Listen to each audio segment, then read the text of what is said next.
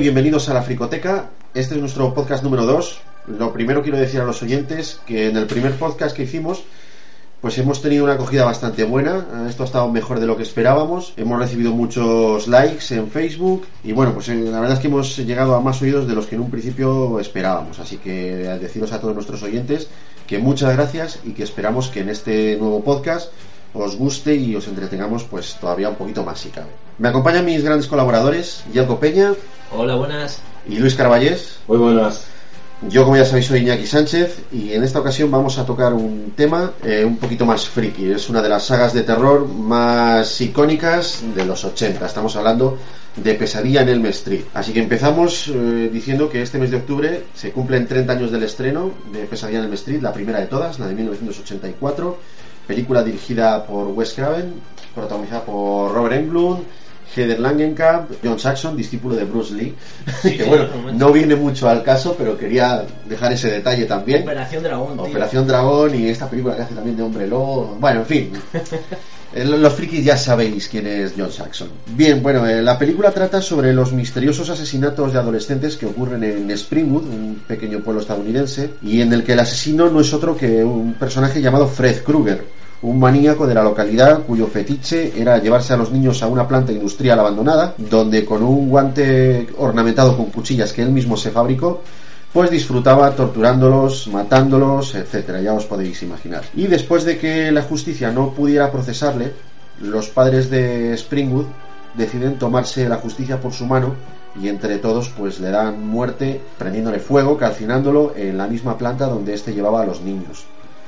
Años más tarde, cuando los niños de la localidad que han sobrevivido son adolescentes, comienzan uno tras otro a morir al tener horribles pesadillas en las que son acosados por un hombre calcinado que lleva puesto un guante con cuchillas en los dedos. Esta película hay que decir que salvó a, la compañía New Line Cinema, que por aquel entonces estaba tocando fondo, la salvó de la quiebra y bueno, dio lugar también en esta película a una saga que consta de siete títulos en total, ocho si contamos el crossover de 2003 Freddy contra Jason y nueve si añadimos su reboot en 2010.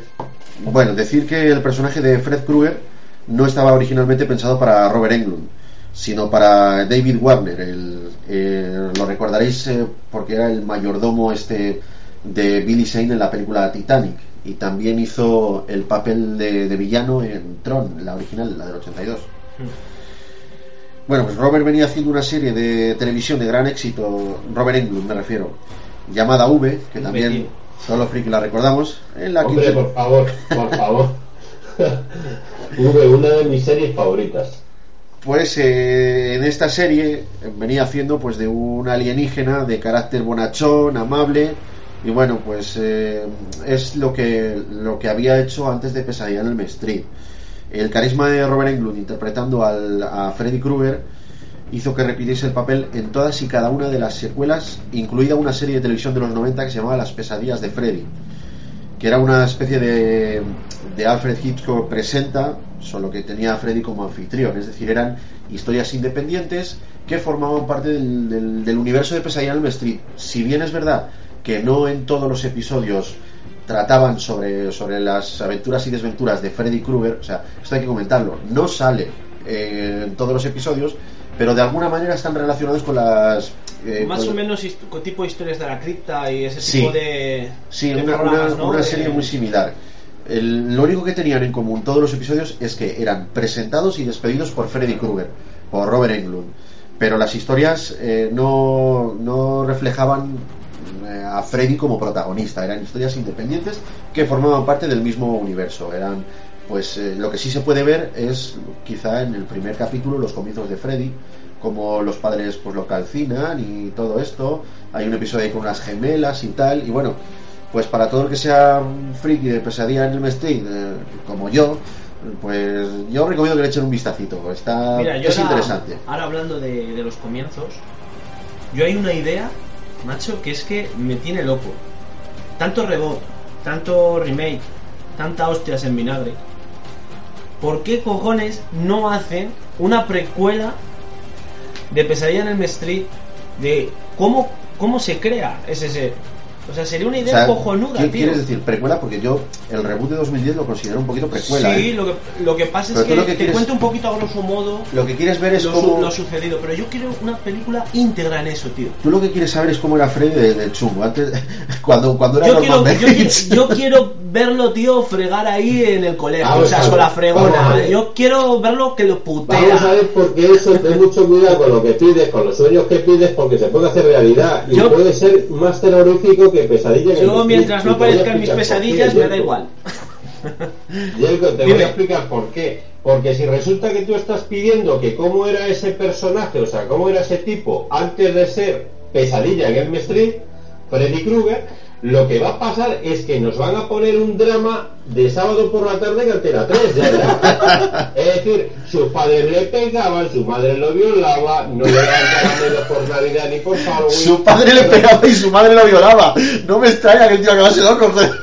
Tío, es que es lo que va a pasar. O sea, estás pidiendo una cosa. No, señor. No, No, mira. señor, tío. Mm, Yo creo que no, tío. Yo creo que lo que estás pidiendo es un drama de por qué ese tipo se convirtió en, en Freddy Krueger. No yo, está- lo, yo lo voy a dejar ahí, en la ilusión de un Puede ser muy peligroso eso, ¿eh, tío? Luis, si, si me permites, yo creo que no está tan mal pensado. Ten en cuenta que ahora mismito con, como he mencionado antes, a Norman Bates se está haciendo una cosa parecida con el tema de psicosis. Mm. Es decir, hay una serie muy buena, por cierto, yo la recomiendo desde Bates aquí. Motel se llama, ¿no? Bates Motel es la historia de cómo Norman Bates terminó tan desquiciado.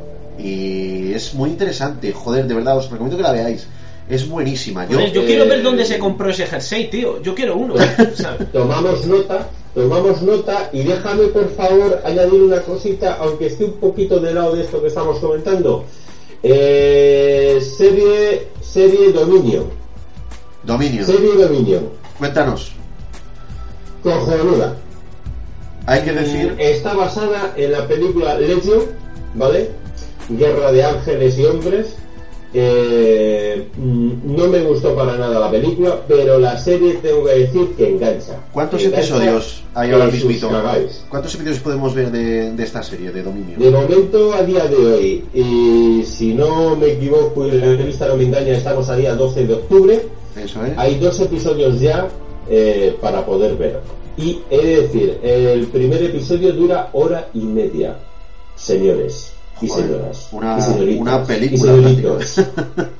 prácticamente Hora y una, una media, película. ¿eh? Y la verdad, eh, está estupendo, muy bien. Estupendo, ¿eh? De verdad. Pues tomamos nota. Dominion, que dices que es una secuela, secuela eh, en, en forma de serie de la película Legión de Sí, sí, 2010. en fin, está basado, 2009. viene a partir de la película Legion. Vale, pues tomamos Eh, nota desde Lo que aquí. pasa que, bueno, pues parece ser que un poquito tarde, ¿no? Porque ya hace unos añitos de la película Legion, pero, pero bueno, pero está muy bien, muy bien elaborado y, y muy bien, muy bien. Incluso los efectos especiales son alucinantes para una serie. A ver, Pues sí. las series trabajan muy rápido, con poco presupuesto y está de maravilla. de Se agradece La mucho, se agradece mucho ver series elaboradas, sobre todo series con efectos señor. especiales.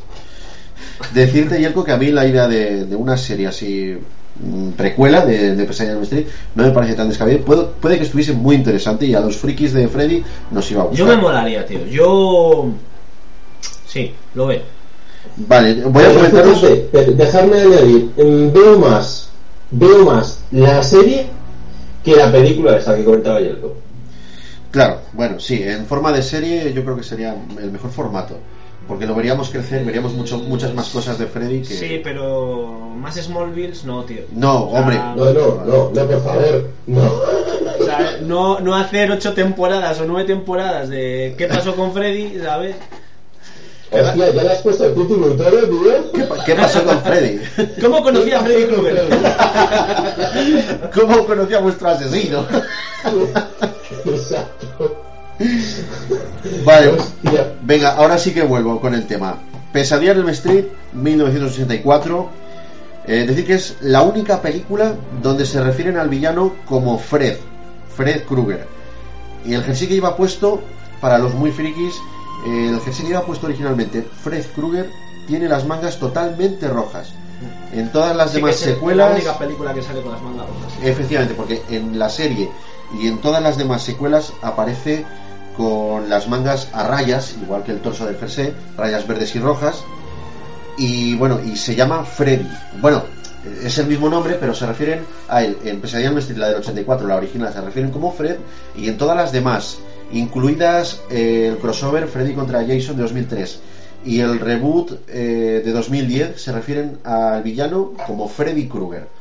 Esto, fijaos porque... eh, Iñaki, estamos, perdón, ¿estamos metidos ya en materia? Por supuesto.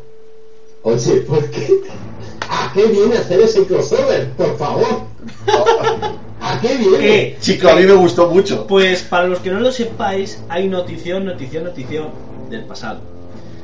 Bien, es cuando- una noticia no, no, no, no, no, no. Cuando hicieron ese crossover, la idea original, ¿vale? Era hacer Jason contra Freddy, Jason contra Michael Myers y Michael Myers contra Freddy Krueger. Querían hacer ahí un trío, Un batiburrillo. ¿sabes? Pero no, pero a mí es que han dicho que, que, que tres son muchos para una relación. No, no, sé. querían hacer crossovers de, para mezclar las mayores sagas de terror de, de la historia. Lo Pues que sería un buen homenaje. es que al no tener tan, el éxito que ellos esperaban, Freddy contra Jason, pues lo dejaron un poco apartado. Pero Michael Myers contra Jason estaba planeada. Pues a mí me hubiese gustado verla. Hay en YouTube unos fanfilms de este tipo, contra también contra Ash, el de Posesión Ah, Infernal. Y hay cómics y hay, hay material, ¿eh? Para Bueno, ya el que día lo de decís gustarlo. lo de Ash, es que no me lo puedo callar. tío. Ah. Es que Sam Raimi está preparando la cuarta entrega, pero no digáis nada hasta que salga el film. No, no, pues tapaos todos los oídos, olvidad lo que La cuarta fue. entrega ha dejado de lado varios proyectos para sacar adelante El Ejército de las Tinieblas 2. O sea, cuarta... Eh, eh, este justo cuando estaba diciendo eso quita el micro, ¿eh? ¿eh? No, pues te bajas el podcast.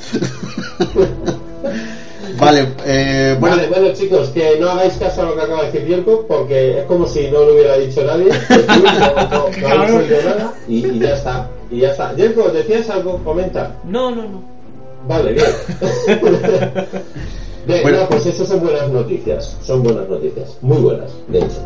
Decir, decir que Freddy Krueger eh, fue un personaje real.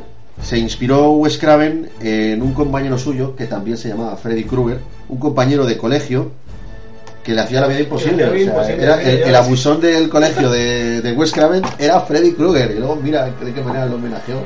Así que ya sabéis, chicos, si algunos hizo la vida imposible en el colegio, yo que sé, Paco Fernández, pues hacemos una serie de terror y ya está, no pasa nada. Paco Fernández. Exactamente. Y al chaval ese ahora sí que lo va a sufrir, vamos, lo va a sufrir que te cagas. Una curiosidad también, después del rodaje del crossover de 2003, Freddy contra Jason, Robert Englund afirmó que sería la última vez que daría vida al personaje. Esto lo ha venido respetando hasta hoy por lo menos.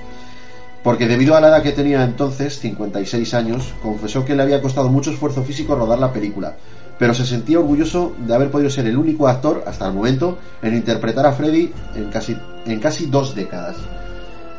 Sí, bueno, ca- casi. eh, Bueno, muy bien. No, no, Muy en, bien. en- en tres décadas diría yo, porque si tenemos en cuenta que, el, que el, el remake de Pesadilla en el Street fue en 2010, ha tenido los 80, los 90 y los 2000.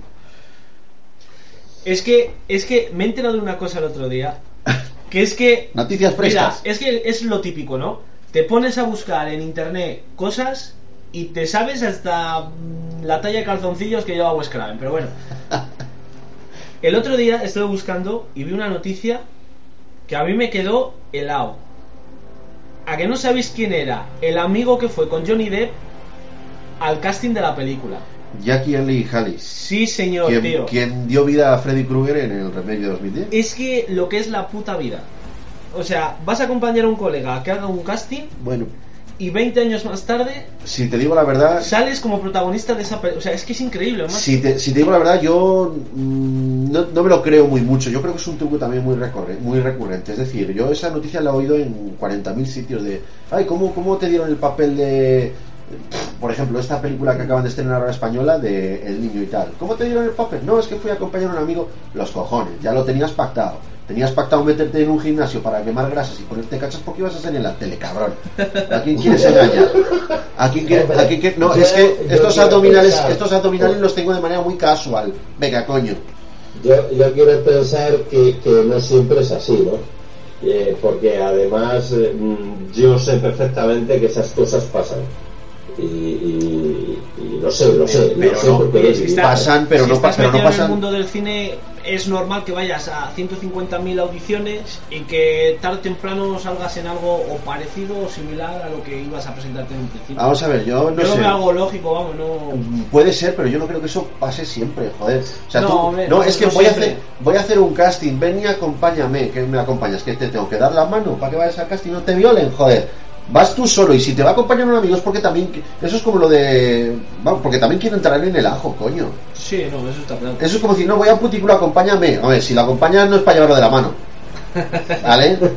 Joder. Para comprar como Bueno, mínimo unas vale. bolas chinas.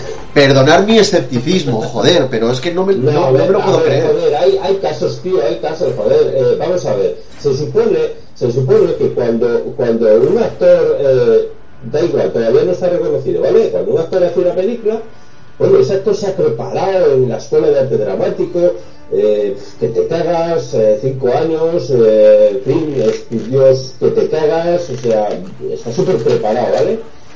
Y no es así, no es así, no siempre es así. Vale, yo, yo no Harrison Ford trabajaba de, carpintero y de repente se, pues, se a hacer la guerra de las galaxias. ¿sabes? O sea, porque le había fallado a, a, a, George Lucas, le había fallado eh, el actor principal. O sea, mm, Bueno, una, una casualidad. Yo. Carmelo Gómez en España, eh, no, Carmelo Gómez no. Eh, eh, hostia, no me acuerdo si era Carmelo Gómez, no me acuerdo. Mm, me parece que sí era Carmelo Gómez. No había estudiado, o sea, no había estudiado en la escuela de arte dramático. Estaba haciendo casting porque se tenía que sacar la pasta por algún sitio para poder vivir. Ya. Y, y en una de esas, pues, pues de actor, pues a tomar por culo, tío, pues ha pegado el campanazo. ¿sabes? Y a partir de ahí, pues resulta que convence encima. Esas cosas Es pasan. Sin, sin estudios, sin, sin haber hecho teatro nunca, sin haber hecho cosas de este tipo, pues resulta que funciona, que funciona en la cámara, ¿sabes? Yo digo que estas cosas, que estas cosas pasan, pero es que es una historia tan recurrente que la he oído tantas veces que es que no sé, yo personalmente, pues no me la creo, tío, no me la creo. Ya, bueno, esto también me recuerda al tema. Luego te vas, de luego te- compañía en la cual dice, no, yo desde que estaba en la barriga de mi madre, Claro. yo quería ser cantante. Claro, claro, es que joder. Es que luego te vas, esta gente que dice no, es que de- vino al mundo del espectáculo de casualidad y luego de pronto se mueren, te vas a su biografía en la Wikipedia y dices, no, es que llevaba desde el año tal estudiando arte dramático. Claro. Digo, joder, también era casualidad. Sí, bueno, eso, eh, eso sí es verdad. es, es que no quiero dar nombres, tío, ¿no? Porque además pues estamos, vamos, estamos, una vez más. sí, Freddy, tío, estamos con Freddy, estamos con Freddy, así que vamos a ver. Bien. Vale. eh, bueno, pues como os había dicho, Robert Englund, con 56 años, dijo que ya no, no podía seguir dando vida a Freddy porque le había costado mucho esfuerzo físico. Y me parece normal, es que vaya hostias, vaya patadas que le pegaba. No tenía dobles, era él. Así que bueno, un, un mérito que tenía ahí. Decir, ya que lo has comentado tú, que bueno, que es el debut en el cine de Johnny Depp. Su primera película, como bien habías dicho, Yelko. Sí. Interpreta el papel de Glenn Lance, que era el novio de Nancy Thompson, la protagonista, Heather Langenkamp. Que ¿Quién la pillara? Bueno, a mí ya no me gustaría pillarla, pero sí. No, Ahora tampoco, pero, no, no, no, no, no, no, tú a pechuga con lo que has dicho. pero por aquel entonces, tela, ¿eh? Pero una preciosidad de, de mujer. Yo digo que no me gustaría pillarla porque yo estoy ya muy contento con lo que tengo, ¿eh? Besito, cariño. Sí, sí, sí, que salve las pelotas porque si no. Te quiero mucho, cariño. Bueno, seguimos. Para la secuencia del geyser de sangre, atención spoiler, tapad los oídos los que no queráis oír esto. El geyser de sangre. Todos es- aquellos que no hayáis visto, pues ahí en el Street, No sé qué hostias hacéis aquí. dejad de escuchar el pod. Es la escena en la que muere Johnny Depp. Bueno, los técnicos emplearon el mismo cuarto giratorio que utilizaron para la muerte de Tina. ¿Os acordáis de la muerte de Tina? Eh, Sí, sí. La elevaba por las paredes, por el techo. Yo no, mira, el otro día. Sí, lo que pasa que eh, eh, eh, lo que pasa que hicieron cambiaron la cambiaron la habitación. La decoración, la pusieron al revés. Eso es. Exactamente. O sea, lo decoraron de forma invertida y colocaron la cámara de modo que pareciera que estaba del derecho, después vertieron litros de sangre falsa Yo y te quedó digo- muy bien. Yo te digo una cosa, yo el otro día vi la película, me senté en casa, tío, tengo el pack de, la, de las siete primeras películas, Ajá. ¿vale? La saga original. Exactamente. Y me senté en casa a ver la primera. Tío, disfruté como un niño pequeño. ¿En alta definición o No, no, yo de momento las tengo en DVD y estoy a ver si en el Black Friday, 28 de noviembre, chicos, eh, me las pillo en Blu-ray porque además es que están súper baratas. O sea, no sé si valen 39 euros las 7 y en el Black Friday es que las saquéis por 20. O sea, es que es increíble. Pues interesante también de comentarlo, para que no la tengáis. Pero vamos, a lo que, a lo que iba, que me senté a ver la película y cuando hablamos de esa escena, de la escena en la que me parece que era Nancy, ¿no? La escena, la escena Espera, espera, de, la, de la muerte de Johnny Depp o la de no, Tina. la de Tina, La de perdona, Tina. la de Tina. Si es que me, me digo. Es que para mí me impactó, macho. O sea, ver cómo sube por el techo, tipo exorcista, macho. Y, Yo debo decir que, que la vi siendo muy pequeño esa película, la, la- la primera que se en Street, y me cagué. Viendo la famosa escena esta de los brazos de acordeón, que digo yo, Los brazos de acordeón es lo mejor, macho. en la Es que lo va mejor. rayando las paredes que parece un mariachi en vez de Freddy Krueger. Pero yo, yo me cagué, Es tío. como, quiero un abrazo. Genial, los efectos especiales de la época, bueno, no se pueden comparar a los de hoy en día. No, pero la, la Pero escena es- esa de la habitación en concreto. desde el, punto tela, de, ¿eh? desde el punto de vista muy cinematográfico, a mí me encantaron. O sea, ver la evolución de los efectos especiales, que entonces sí eran efectos especiales, ahora son efectos digitales, tío. Pero antes eran efectos especiales. O sea, el actor, había una maquinaria, había unos técnicos desarrollando historias y tal. Y me parece una parte de la historia del cine muy grandiosa. No sé qué opináis vosotros. Pues la verdad que sí, es que solo ver al tío, es que, ¿sabes? Yo intento pensar, vale, va todo colocado al revés y tal, pero ves al novio sentado en una esquina de la habitación mirando cómo la está destripando y ella por las paredes y todo parece concordar, es que parece hasta real, tío. Parece, efectivamente, Es, efectivamente. Es, es que es, es hay, cosas, hay cosas que llaman mucho la es que en atención. 1984, macho. Es un gran año. O sea, yo creo que es otro boom de, de cambio de, de efectos especiales, de ideas originales. Nacen muchas películas en esa. Es, es un gran tío. año, te iba a decir, no porque naciese yo, sino porque No, eh, no, es que, eso- es que me he callado, me he callado, pero he estado vamos, he estado a un píxel de joderte. No, no. Pues no me jodas, no me jodas. Por ahí no me busques, no.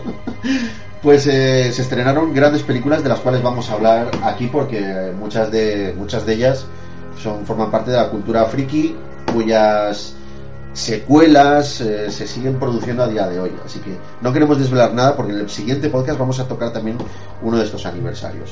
Una vez más, para que nadie se pueda ofender, hoy también son técnicos. ¿vale? Por supuesto, no nada tiene que desmerecer eh, No, el trabajo eso, que hacen hoy en día que es espectacular. mismo, que es verdad que antes con menos dinero, ahora hablaremos, te comentaré, o, si quieres lo comentas tú, el tema del, del dinero de sobre todo la primera película. Eh, menos dinero, mm, había que trabajar quizás más incómodamente, se podría decir. Más el porque ingenio también. Ciertamente, como tú dices, ahora digitalmente, bueno, pues no hay que romperse tanto la cabeza a nivel físico, a nivel, a ver, ¿cómo hacemos esta habitación? ¿Te, te imaginas rodar El Señor de los Anillos con tantos extras y tantos vuelos de cámara hace 30 años, tío? Imposible, imposible. Pues imposible, pues por eso ha habido películas que se han pospuesto incluso décadas porque no se podía hacer la idea en sí, no se podía hacer en ese momento. De ahí una película que a ti te gusta muchísimo, ¿vale? 10.000. Bueno, me, me encanta, me encanta. película de 10.000 se pospuso 10 años. O sea, en fin. Y como esa, pues otras tantas, ¿no? Eh, si Sin entrar en detalles de, de gestiones administrativas y cosas de esas, ¿no? Sin entrar en eso. A mí no me importaría que la hubiesen pospuesto indefinidamente. Eh, pues a mí no, porque a mí sí que me gustó mucho. Eh, Cuchillos, nada, cuchillos. El tema, el tema que nos ocupaba ahora, pues eso, que son, pero hay que ser un buen técnico digital. A- ayer precisamente estuve viendo el cómo se hizo de la amenaza fantasma. Tela marinera, lo que hay que saber y date cuenta de que esa película no se ha hecho en el 2014, la amenaza fantasma. Del ¿vale? 99 Eh, un gran trabajo, un gran trabajo físico, un gran trabajo digital, un gran trabajo de efectos especiales. ¡Buah! Increíble, increíble. Si podéis localizarlo por ahí, os, recomiendo que, que- que lo veáis, el cómo se hizo la amenaza fantasma. Y aún faltaban dos películas, o sea, increíble. Bien, a lo que me refería yo del dinero, eh, tengo constancia de que costó 2 millones de dólares la primera película de Pesadilla en el Street. y que recaudó 26 millones. ¿Eso es cierto, Jerko? Pues sí, pues mira, exactamente eh, tuvieron de presupuesto 1.800.000 dólares. Sí, los dos millones que decía. Exa- exactamente, que fue muy poquito realmente para hacer una película, pero bueno, en aquella época tampoco era tan poquito. No estaba mal. Pero es que recaudó más de 25 millones. O sea, hizo como unas 12 veces más. Sí, sí, vamos, que ni lo dobló ni lo triplicó ni hostias. Por eso, por eso os decía. Y bueno, eso, eso nos da, eso nos da a entender el gran éxito que tuvo este guion original, porque no deja de ser un guion original de Wes Craven. Efectivamente. Yo ¿no? quería contar una cosa, pero bueno, cuando se pueda, quiero contar un No, poquito. hazlo, hazlo, hazlo, no un par de un par de historias que, que hicieron posible esta película un par o tres uno de los motivos por los que Wes Craven quiso hacer esta película fue porque hay dos grandes noticias bueno dos grandes una es noticia y la otra es una experiencia personal que le llevó a hacer esto la noticia fue que por aquella época más o menos eh, salió en el, en el periódico de Estados Unidos eh, en los titulares eh, muertes por chicos que, que estaban soñando. O sea, habían muerto gente soñando. Eso es lo que inspiró un poquito de esta manera. Claro, la...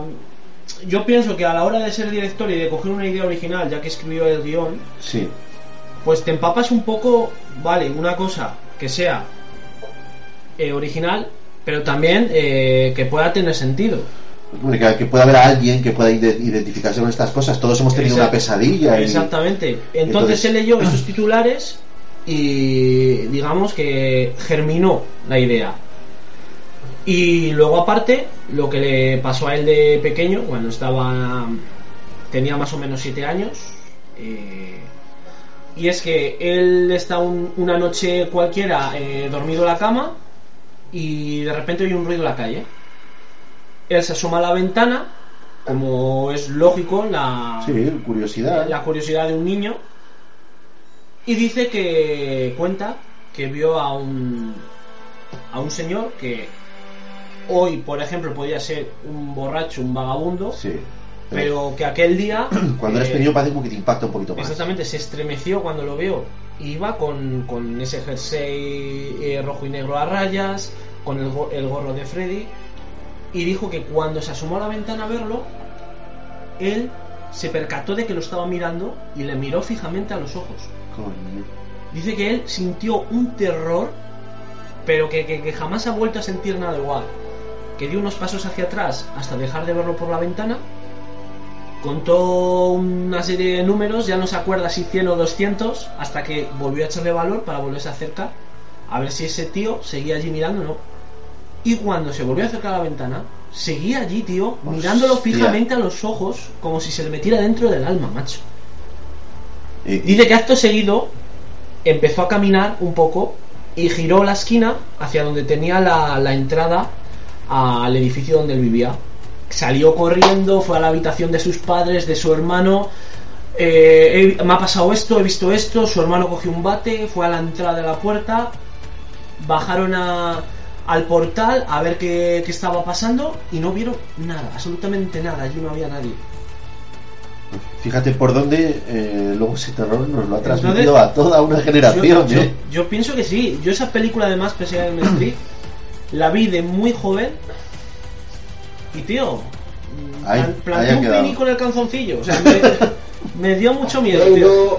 Tengo, tengo que comentaros una cosa y creo que esto les va a encantar a todos los amigos de la fricoteca. La primera película que hizo Wes Craven como actor es una película porno, señores.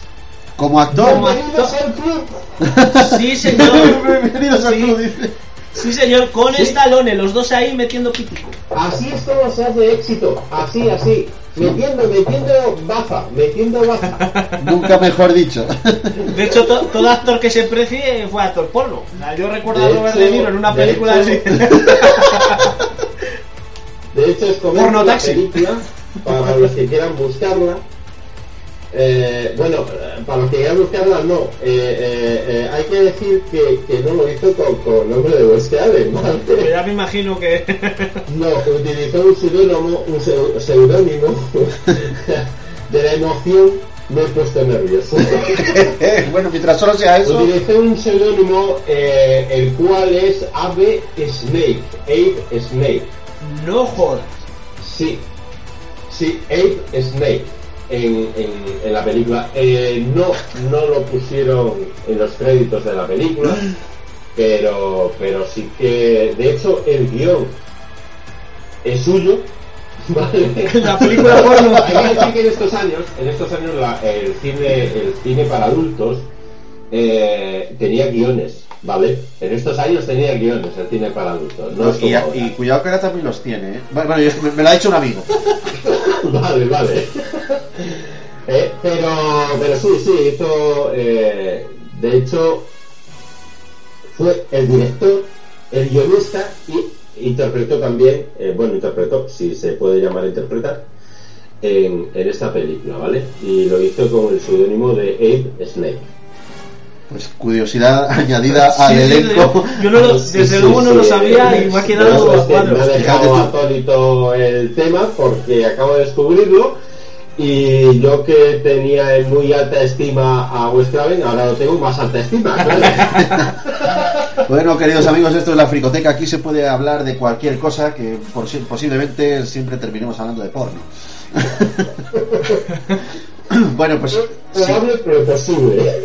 si me permitís que vuelva de nuevo a Pesadilla en el Street, eh, con otra curiosidad, que es para el papel de Nancy Thompson, como venía diciendo, el cual interpretó Heather Langenkamp, se realizó un casting a más de 200 actrices, entre las que estaban Jennifer Grey, que nos suena de. Dirty Dancing, efectivamente, Demi Moore, que esta no sé quién podrá ser, pero Sí, bueno. Demi Moore, Courtney, Courtney Cox, eh, de la serie Friends, y Ace Ventura, primera parte.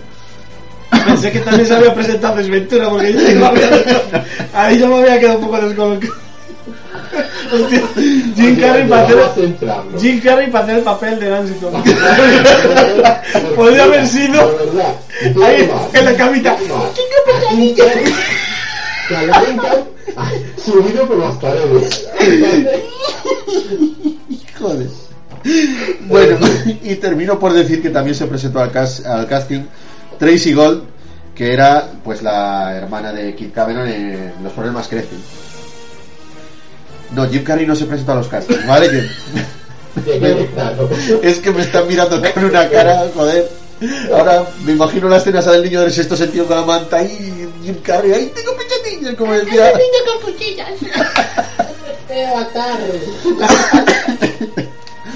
Vale, de- decir, me, me vuelvo a poner en serio otra vez, que la película estuvo a punto de no ser terminada porque a mitad de rodaje New Line Cinema perdió a su compañía de distribución, lo que suponía no poder pagar el sueldo de dos semanas al equipo y al reparto. Finalmente, la propia New Line se encargó de ello y durante este tiempo de incertidumbre no perdieron ni un solo miembro del equipo. Vamos, se encargó de ello. Los miembros de la filial hipotecaron te- sus casas dos y tres te veces. vayas por ahí te pego una paliza que La idea original de Wes Craven de- para el aspecto de Fred Krueger era excesivamente espantosa, pues tenía los dientes que le sobresalían así de la mandíbula como los zombies, le supuraba pus de la cabeza cuando se quejaba de dolor y parte de su cráneo era visible a través de, de su cabeza. David Miller, que era el responsable de efectos especiales de maquillaje, afirmó que sería muy complicado y nada convincente maquillar de esta forma un lo vas a hacer tú. Efecti- efectivamente, ¿no? Y aparte para la época y el presupuesto que supondría eso.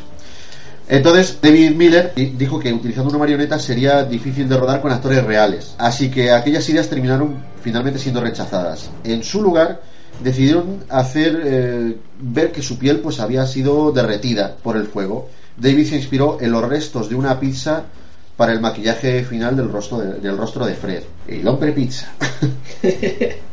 La, verdad que, la verdadera calle de Elm Street existe. Se encuentra en Potsdam, que está en Nueva York, y Wes Craven la conoce porque estudió en la Universidad Estatal de Nueva York, que se encuentra pues en la misma calle, en la calle Elm, donde fue asesinado el presidente Kennedy, también se llamaba Elm Street. Como dice Fred en, ahí en sus películas, todo pueblo hay una pequeña Elm Street. Esa es muy buena. Aquí en Zamora hay una. sí, pero no digas que estamos en Zamora, que no vienen a Venga, buscar. va, ahora el barrio, venga. Vale. Continuamos con alguna curiosidad de Pesadilla en Street. En el funeral de Rod, el novio de Tina, bueno, se rodó en el cementerio Boyle Heights, que volvería a ser utilizado en la séptima parte de la saga titulada La nueva pesadilla de Wes Craven. Ahora nos comentas un poquito de, esta película, Luis, porque yo sé que a ti esta película te gusta muchísimo. Pero muchísimo, muchísimo. Pero antes de eso, eh, quería comentaros que eh, eh, Pesadilla en el Street, guion original de Wes Craven, eh, mm, sufrió antes de antes de que de que de que New Line Cinema se hiciera cargo del proyecto. Recorrió bastantes productoras Wes Craven y eh, no, no querían ese guion y no querían ese guion porque decían que era un guion surrealista y sin credibilidad ninguna. Alucinar gente. ¿Y cuántos, Sin credibilidad ninguna, pesadilla en el Street. Recuérdanos, Iñaki, por favor, cuántas hay. Pues, como te he dicho, hay siete películas de la saga original. Para, para, por si nos oye alguien de aquellas productoras, Sí, pues, sí. para que, para que recuerde todo el dinero que perdieron. Siete Más películas en la saga original, ocho si contamos el crossover Freddy contra Jason y nueve si tenemos también en cuenta el reboot de 2010. O sea que no solamente ha dado eh, tantas películas, además ha dado una serie de televisión. Y yo digo, ¿cuántas ideas de estas así que se le puede sacar tanto jugo nos habremos perdido? ¿Cuántos guiones estarán ahí en los archivos de, de las Sí, grandes Prefiero productoras? ni, prefiero ni pensar. Prefiero ni pensar. cuántas películas chorras han salido a la luz. También es verdad. Comedias románticas y más. Bueno, en fin. No, no me refiero solamente a románticas. ¿no? Bueno, Eh, sí, sí. eh, el hacer una película romántica tampoco es fácil. El hacer una película en sí no es fácil. Pero, pero Hombre, yo supongo que la criba- románticas y he visto películas románticas con mucha calidad y, y con un guion súper elaborado, guapísimo. Vamos, que, que, que puedes volver a verlas cien mil veces si hace Yo supongo ¿vale? que es muy difícil pasar la criba de, de- de lo que es eh, los críticos, los guionistas y sobre todo la propia productora que siempre te pone pegas. Date cuenta que te va a soltar una pasta para que tú la realices. Entonces entiendo que se tienen Sí, que ir a, a lo comercial. ¿Por qué? Es lógico. Eh, Es que es lo que vende. Y tú lo que quieres es vender una película. De que bueno. Claro, pero para eso, como digo yo siempre, hay unas mentes pensantes que se supone que están ganando una pasta porque saben lo que hacen, ¿vale? Es cierto que no pasa nada si nos equivocamos una vez, no pasa nada, pero no nos podemos equivocar siempre. En Hollywood, las productoras, las grandes productoras, por eso ahora mismo Spielberg no desecha ningún guion, eh, Tom Hanks tampoco, eh, Tom Cruise tampoco, es decir, revisan, revisan con profesionales los guiones, ¿vale? No quiero decir que no los desechen, desechen No, bueno.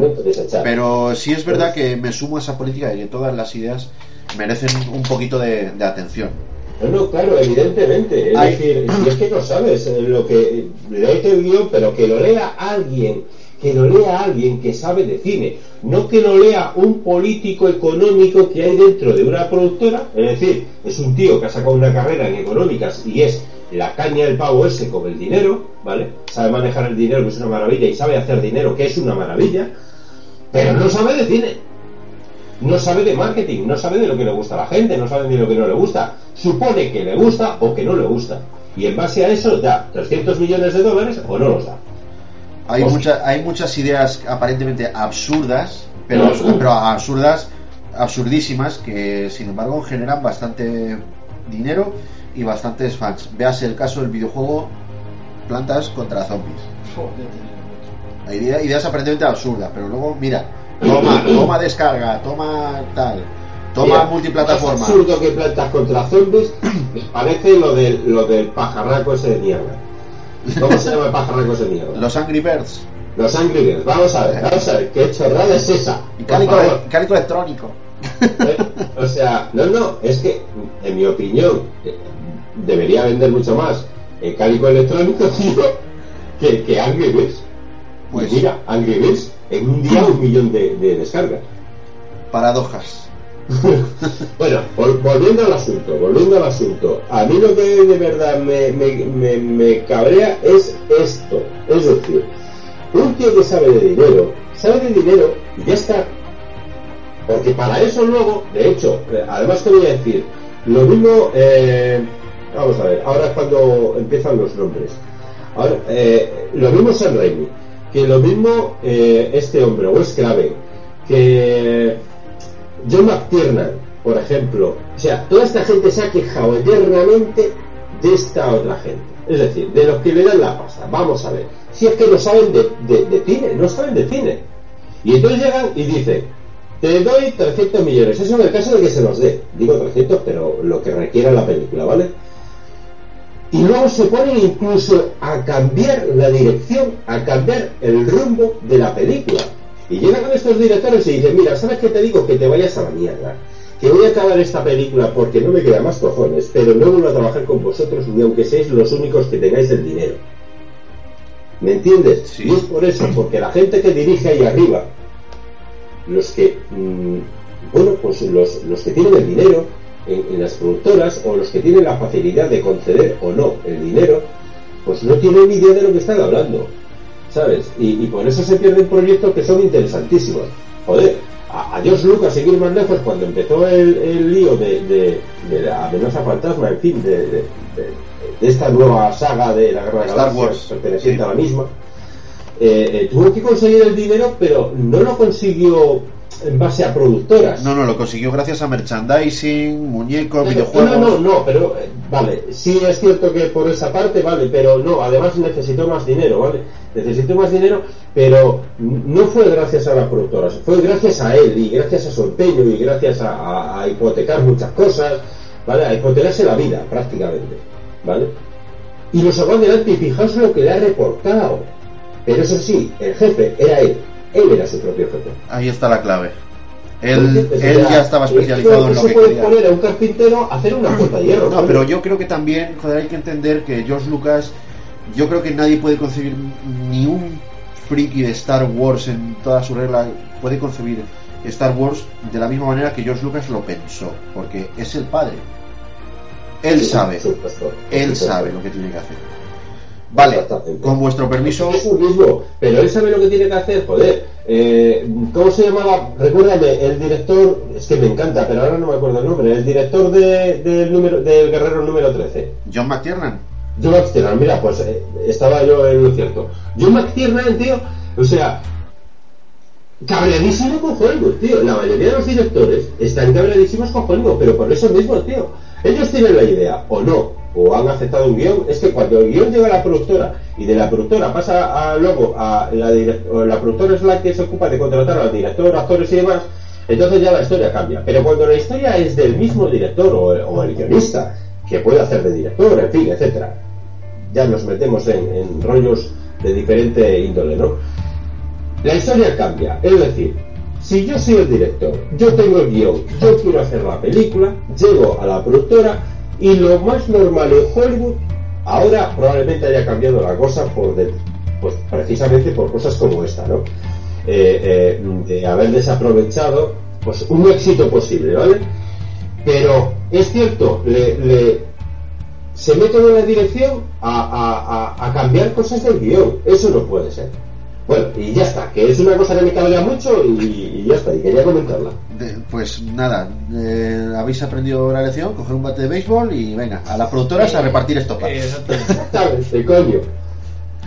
Vale, os voy a contar un par de curiosidades más de Pesadilla en el Street y luego daremos paso al tema de las actualidades. La penúltima ya que tenemos que comentar en base a Pesadilla en el Street es que la escena en que Nancy está durmiendo en la casa de Tina, en la pared de encima de la cama, aparece Fred, así como una especie de sombra o de espectro. Vale, allí se puede ver la máscara de hockey que lleva puesta Jason, Jason Borges, el asesino de Viernes 13. Esta, esta escena se utilizó para elaborarla un material conocido como spandex, que es el mismo material que luego se utilizó posteriormente para la escena donde Freddy sale, perdón, donde Fred, me gusta decir Fred, debajo de la cama y tal, se, se rodó con este material que se llama spandex. Oye, pero es más conocido como Freddy, ¿no? Es más conocido porque luego ya en la cultura popular ya es Freddy, pero bueno, yo es que ahí quiero apuntalar un poquito de, como estamos hablando de la primera, quiero apuntalar que la primera era Fred, no no me gusta referirme a él como Freddy, sino como Fred. Entonces, bueno, Ujú. pero que, que- que tampoco es un detalle que tenga mucha importancia, pero bueno, ahí lo dejo también. Vale, vale, bien. Y la última curiosidad que yo quería recabar sobre Pesadilla en el Street, pero es que la escena, eh, la escena de la bañera, lo recordamos ahí que sale la mano de Freddy, de Fred, perdón. Sí, Bueno, sí. esa escena no estaba incluida en el guion original. La bañera fue construida sobre una piscina y se tardó mm, cerca de 12 horas en filmar esta escena, pero no formaba parte del guion original. Pues es increíble, macho. Y luego fíjate qué icónica ha sido... Es increíble. Hay, hay escenas en esa película que de verdad que le darían lecciones a muchas películas de ahora. Sí, yo quiero criticar un poquito el cine de terror moderno, porque abusan mucho de efectos de sonido, porque en cuanto a- hay, en- yo no sé vosotros, Luis, mm, por ejemplo tú, que, que tú en esto creo que coincidirás conmigo, las películas de terror modernas se basan todo en dar sustos, en dar efectos de sonido, en que haya un silencio y de repente ¡pum! Eh, Y es, a mí eso me resulta cansino. Joder, ¿dónde están estos guiones tan de puta madre? pero también es verdad que para que una película te logre hacer eso, tiene que tener una banda sonora acojonante, tío. No siempre es problema de la banda sonora, me refiero a efectos de sonido de... pom. Claro, pero el técnico de sonido de esa película, tú date cuenta que se está llevando a espaldas lo que es el, el susto, Mira, lo que con, es el... con- concretamente, yo, yo quiero, yo no sé, Luis, si tú has visto la peli esta de Mamá, producida por Guillermo del Toro. sí, mira, a mí hay una cosa que me cabrea mucho y que he visto en muchas más películas de terror moderna, que es que la tía está en la puerta de la habitación de las muchachas, el armario al fondo, y va al armario, que la- acaba de entrar la mujer en la habitación, está ahí con las niñas y tal, y no sabe lo que pasa, ¿vale? Pero entra allí, tío, y, y va desde la puerta directamente al armario. Y va andando despacito, despacito, y la cámara no cambia de plano, y la tía andando despacito. Y tú qué ves y dices, joder, qué larga será la habitación, que la madre no llega al armario, hostias. Joder, que ya- es que no sé. pero eso es parte del guion, tío. Ah, tío, no me gusta nada eso. No Pues me gusta vale, nada. Puede ser que a ti no te guste, pero fíjate, No, no, es estás opinión, diciendo que te mantiene en tensión, que por qué no llega ya al armario. Tan largo es el pasillo, coño. No, no Vale, pues no, está no, no. provocando lo que precisamente quiere provocar. Vale, a, esa a- tensión, tío. a lo mejor tío me he expresado mal. No estoy en tensión. Es que me da tiempo para el servicio, a Ah, bueno, vale. tal, y yo, ¿sabes? Ah, Hacer la cena, desde la cocina le pregunto, le pregunto a mi novia, oye, cuando esté a medio metro avísame que voy para allá. Y nunca lo dices. Tía, joder, es Nunca que... Bueno, yo es que me has preguntado y yo es que, vamos a ver, para mí, mm, ahora mismo en el cine de terror, bueno, ahora mismo, de unos años para acá, eh, a mí me apasiona mucho cómo tratan el cine de terror los japoneses, ¿vale? Entonces, pues bueno, pues sí es cierto que yo creo que, que ahí se quisieron separar un poquito de esa corriente, porque incluso los norteamericanos están haciendo la suya, esa forma de usar las luces y las sombras, Sí, ¿no? sí, sí. Eh, eh, para provocar ese, ese, mm, ese momento de ansiedad o de tensión o de susto, ¿no? Es que el terror, ha- el cine terror ha cambiado mucho. Desde los 70, tío, donde estaba clara, yo que sé, por ejemplo, cuando, cuando te atacaba el hombre lobo, tío, te atacaba la garra y la cara, ¿vale? Eh, en, en los 90, 2000 ya era otro tipo de terror, ¿no? Y ahora yo creo que está cambiando, pues, bueno, está cambiando. Estamos volviendo a los 70 realmente, al menos en el aspecto de... eh, me acuerdo del año 74, el exorcista, ¿vale? Bueno, pues ahora que tenemos, creo que hay como unos 25 exorcismos por ahí. Joder, eso, en, en el cine, ¿qué, qué dices? Que en el cine hay 25 exorcismos por año, por lo menos. Joder. No, no sé, tío, pero el exorcismo de Emily, el Sí. exorcismo de Emily Rose, el exor- ¿sabes? Bueno, Tenemos pues, exor- exorcismo, pero- por- exorcismo por ten- son, son tendencias, son tendencias. Eh, eso que tú dices son tendencias. Yo, por ejemplo, joder, recuerdo que hace unos años eran pelis de, de acción, luego eran pelis de catástrofes, eh, ahora eh, luego fueron secuelas. El- Las catástrofes fueron, fueron en los 80, No. que había aeropuertos que tenían todos problemas. No, bueno, pero me refiero en las tendencias del cine, que si meteoritos, volcanes, Si tornados, lo digo por eso, aeropuerto Sí. 77, aeropuerto 81. Eso son tendencias que, que vuelven un poquito. Luego después dimos paso a, a- a secuelas, secuelas de todo, de todo lo que se hacía, de todo hacían secuelas. Y ahora estamos en la época de los superhéroes. Yo creo que cinematográficamente eso, eso son tendencias, pero lo que quiero decir, Luis, volviendo a lo de es que quizá hemos perdido algo muy bonito en la manera de hacer cine, la manera no artesanal, pero, no, pero sí en la manera de hacer cine que había antes de quizás trujarse un poquito más la cabeza y tal. Creo que eso se ha perdido y que podemos volver a recuperar. es un poquito una nostalgia. Recuerdo que Steven Spielberg consiguió colmar las salas de pánico y hacer a dos generaciones que vinieron después tener pánico a una criatura que rara vez eh, ocasiona ataques a seres humanos como son los tiburones. Y sin embargo, ¿qué Pero acojones? también lo consiguió, también lo consiguió con Poltergeist. También, también, pero son ejemplos de cómo se puede aterrorizar a alguien sin, sin necesidad de, no sé, digamos, de, abordándolo de una manera que fuese un poquito más cercano a la realidad, porque el terror existe cuando se rompe esa barrera, cuando tú ves eh, eh, esa realidad alterada de, de- cierta manera y ves el peligro, sentir el peligro. Joder, yo en el mundo de Oz, tío, pues si me dejas en el mundo de Oz no tendría mucho miedo porque, en fin, no veo nada amenazante.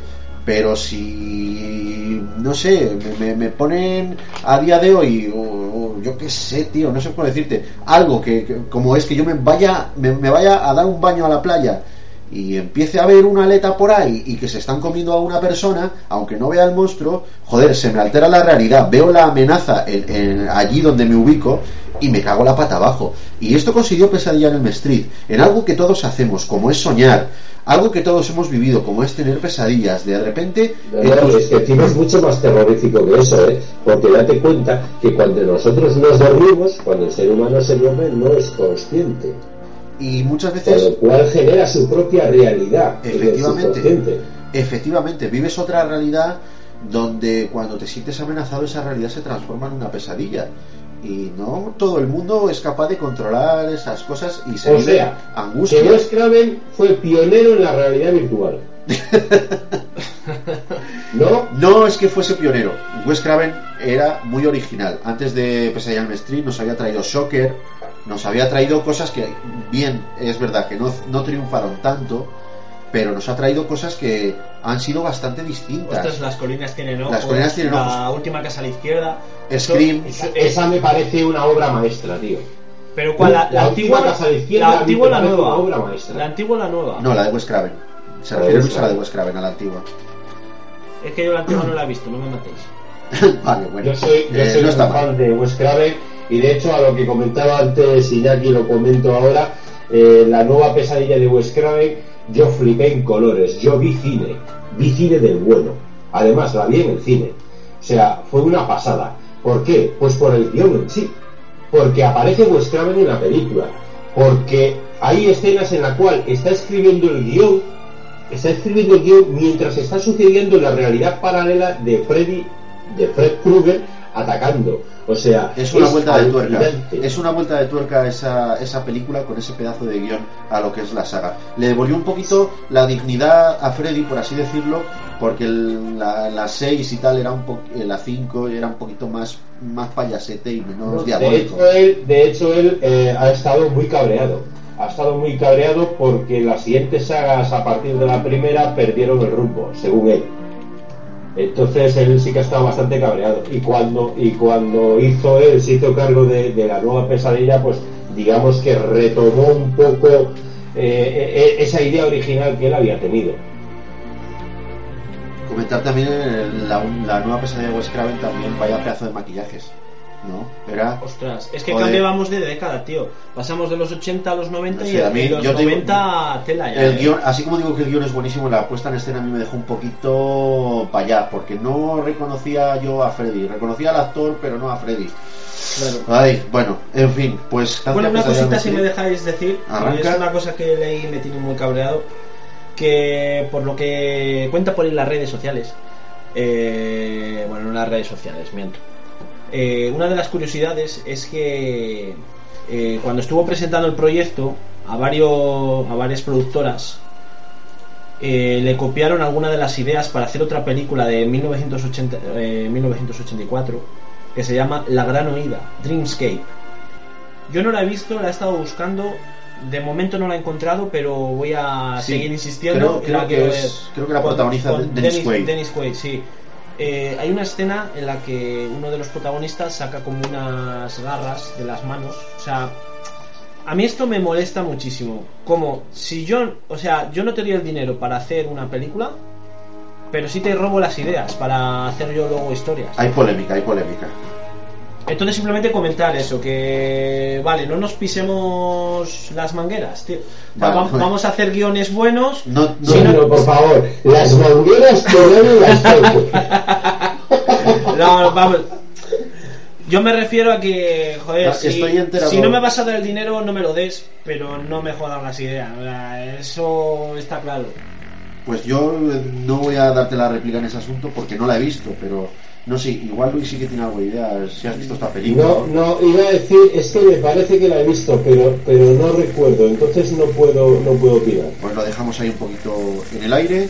Lo que sí, eh, déjame, déjame, por si acaso a alguien se le ocurre buscarla, y aunque puede ser que la encuentre fácilmente, eh, por lo que tengo entendido se titula La mansión del terror, la gran huida. No. Es ¿No? eh, la gran huida, entre paréntesis, Dreamscape. Ah, vale, vale, entonces a lo mejor me estoy confundiendo con otra. 1984 con Dennis White y Max von Sydow, creo que se llama. Sí, Max von Sydow. Eh, Pues es la misma. eh, pues Sí, el título original Dreamscape. Sí, pero aquí en España se tituló La Gran Oída. No sé si igual al traducirla han cambiado algún título o algo, pero aquí está como La Gran Oída, entre paréntesis, Dreamscape. Bueno, lo dejamos ahí. Cualquiera de cualquiera de las dos. Sí, pues si es la misma película daría igual el título. El caso es, el caso es verla, ¿no? Que hay un poquito ahí de controversia. Bueno, pues ahora si os parece bien, Yelko, nos comentas un poquito qué novedades tenemos para octubre. Bueno, pues yo creo que este mes de octubre es un poco monotema. Yo he estado mirando ahora mismo un poquito la actualidad de, de las noticias y tal de, de Hollywood. Chicos, la verdad es que me quedo de piedra. Marvel, tío. Es que Marvel o DC, me da igual que me da lo mismo. O sea, estamos en el tema del cine con Marvel y en el tema de series con DC. Una de, los rumores que están circulando por ahí es el tema de que, joder, Robert Downey Jr. Tío, o haces Iron Man 4 o no la haces. No puedes sacar una noticia un día. eh, estamos ya preparando el guion de Iron Man 4 y al día siguiente no hago Iron Man 4 si no es Mel Gibson el director. Al día siguiente eh, ya están los preparativos para Iron Man 4 y al siguiente eh, vamos a dejar un poquito el personaje apartado para hacer otros proyectos. Tío, me parece muy bien que eres un actor de la hostia, que las películas que estás haciendo últimamente son muy interesantes, pero tronco macho, o sí o no. Si no, tengas a los no fans, Se, no se decide. claro, no tengas a los fans en vilo, porque es que al final lo que va a pasar es que van a decir, pues mira, cuando salga saldrá y te van a dejar de escuchar y te van a dejar de oír. Y es que es una pena, porque de verdad que tiene este actor unos proyectillos muy interesantes, como es Sherlock Holmes 3, que está rodando, como es la, de, la del juez, que se va a estrenar en breves en el cine, que es un peliculón, Robert Downey Jr. y Robert Duvall. Vale, entonces me, me parece que... eso- Es rizar el rizo. Exactamente. Rizar el rizo. Promociona tus películas actuales, me parece muy bien, pero no, no jodas tanto con Marvel, macho. Hay muchos frikis detrás que estamos cabreados. Exactamente, que yo soy uno de los primeros que quiere ver Iron Man 4, pero quiero algo sólido, no quiero rumores. Rumores. Entonces, más cosillas, Los Vengadores 2. Otra cosa que me tiene también un poco quemado. Vamos a ver, que si saco el tráiler hoy, que si lo saco mañana, que si lo saco pasado. Vamos a ver, tíos, estamos todo, la mitad del planeta detrás de los Vengadores 2. Queremos ver el tráiler, queremos verlo ya. Y te sacan noticias de que lo van a sacar con la película del Hobbit eh, 3. eh, Ahora que en es la, la batalla de los cinco ejércitos. Sí, algo de eso es sí. Vale, pero vamos a ver, ¿por qué tienes que promocionar una película con otra grande? ¿Realmente es necesario? Hombre, muchas veces sí, porque eh, date cuenta, hay gente que va al cine eh, a ver, eh, a lo mejor le, importa una mierda la película, bueno, no creo que sea el caso con El Señor de los Anillos, pero hay mucha gente que va al cine para ver mm, los trailers. Yo recuerdo cuando Matrix, toda la gente que fue al cine a ver el, el Cazador de Sueños, porque venían proyectando en las salas de cine el, Sí, primer, el, primer corto de Animatrix. Sí, sí, sí. Yo fui uno de los primeros que fui a ver El Cazador de Sueños por ver el corto de Animatrix. Luego la película Ajá. tampoco me disgustó, ¿vale? Pero fui por el, Bueno, por el son corto. estrategias de marketing. Vale, otra de las cosillas que, que están dando de cabra en Marvel es que me ha, me ha parecido sorprendente. Está negociando Marvel con Sony para que aparezca Spider-Man en Los Vengadores 3. Y de hecho, no se sabe ahora mismo si habrá Amazing Spider-Man 3 porque ni el actor quiere seguir, ni la gente quiere que siga el actor. ¿Qué ha pasado con Amazing Spider-Man 2? Es algo increíble. Y de hecho, ha arruinado dos de los proyectos que tenía en mente Fox de superhéroes, como son X-Men Apocalipsis y los, Ah. y los Cuatro Fantásticos, el, el rebot. O sea, los Marvel ha llegado y ha dicho, os lo jodo. Así, si yo quiero sacar a los Cuatro Fantásticos en solitario, yo te compro los derechos y me los quedo. Porque no olvidemos que Marvel vendió los derechos de, de Spider-Man a Sony, de, de Punisher, eh, Blade, eh, Motorista Fantasma, Sí, Cuatro sí. Fantásticos, X-Men, porque estaba pasando una mala época y no tenían dinero. Entonces tuvo que vender los derechos de, esas, de, de esos personajes para poder salir un poco a flote. Ahora que Marvel está mandando en Hollywood, los quiere recuperar. ¿Qué pasa? Que ha coincidido también con que Spider-Man está pasando un mal momento, porque los fans no se sienten muy identificados con el Spider-Man actual. Es que yo creo que este director ha hecho, no le ha dado un poquito de continuidad a la saga de Amazing Spider-Man, porque la, entre la primera película que se estrenó, que en mi opinión no fue mala, bueno, y esta, y esta nueva, Estaba está un poco entretenida y todo. Estaba... sí, es, es lo que es, está entretenida. A mí me ha gustado bastante más estas que la trilogía anterior, ¿eh? Sí es verdad que a lo mejor son más fieles al cómic, pero es que el universo cinematográfico, a mí Peter Parker no me cuadra como un pardillo. O sea, era un tío un poquito más normal y te sentías identificado con él. Ahora bien, sí que critico en las películas nuevas de Spider-Man porque de la oscuridad que tenía esta primera y parecía como que era un, un chico más de la calle, más del barrio, más que tú podías ser ese chico porque era, entre comillas, pero e- era bastante más normal, a tenor de los problemas que luego eh, el personaje tiene. Y luego lo metes en esta película nueva, secuela de la anterior, con tanto colorido, donde no dan explicación a cosas frikis como por qué ha cambiado el traje Claro. donde te sacan a villanos del cómic, mm, o sea, una armadura ahí, el reino, y, y la veo tan una película tan para, para pequeñajos, es decir, yo critico mucho la- el, el tema de la seriedad en las películas. ¿sabes lo que más me gusta de la primera trilogía? Los personajes estaban mucho mejor desarrollados en las tres primeras. Te contaban la historia del personaje. Aquí es lo que dice Iñaki. Sale Reino de repente con el traje, ya está. ¿Qué ha pasado? ¿Pero quién es ese tío? Ah, Y, y la presentación, es que hay todos los superhéroes que entran en esta película, es soy Electro, el otro, yo soy Rino. Claro, Bueno, que- sea, es joder. es un poco- Pero ¿qué pasa? Que, que, que te, te pones el eh, así azul, en plan pitufo Doctor Manhattan y tal, en una película de Spider-Man, sacas rayos por los ojos con la central SNT y nadie sabe quién eres, tío. Claro. Venga, ahora que saldrá Venom ahí, eh, cogerá Spider-Man y dirá, soy Venom.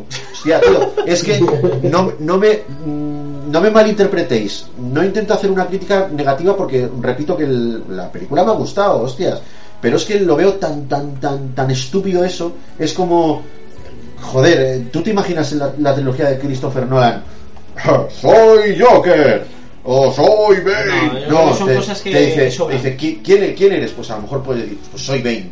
O, pero mira, no, se lo toma un poquito más en serio y a mí con esa seriedad entre comillas, pero a mí sí me ganan, a mí sí me ganan con eso, porque lo veo un poquito más acorde, más acorde Es que este, este Spider-Man macho lo veo un poco más para el, el público infantil.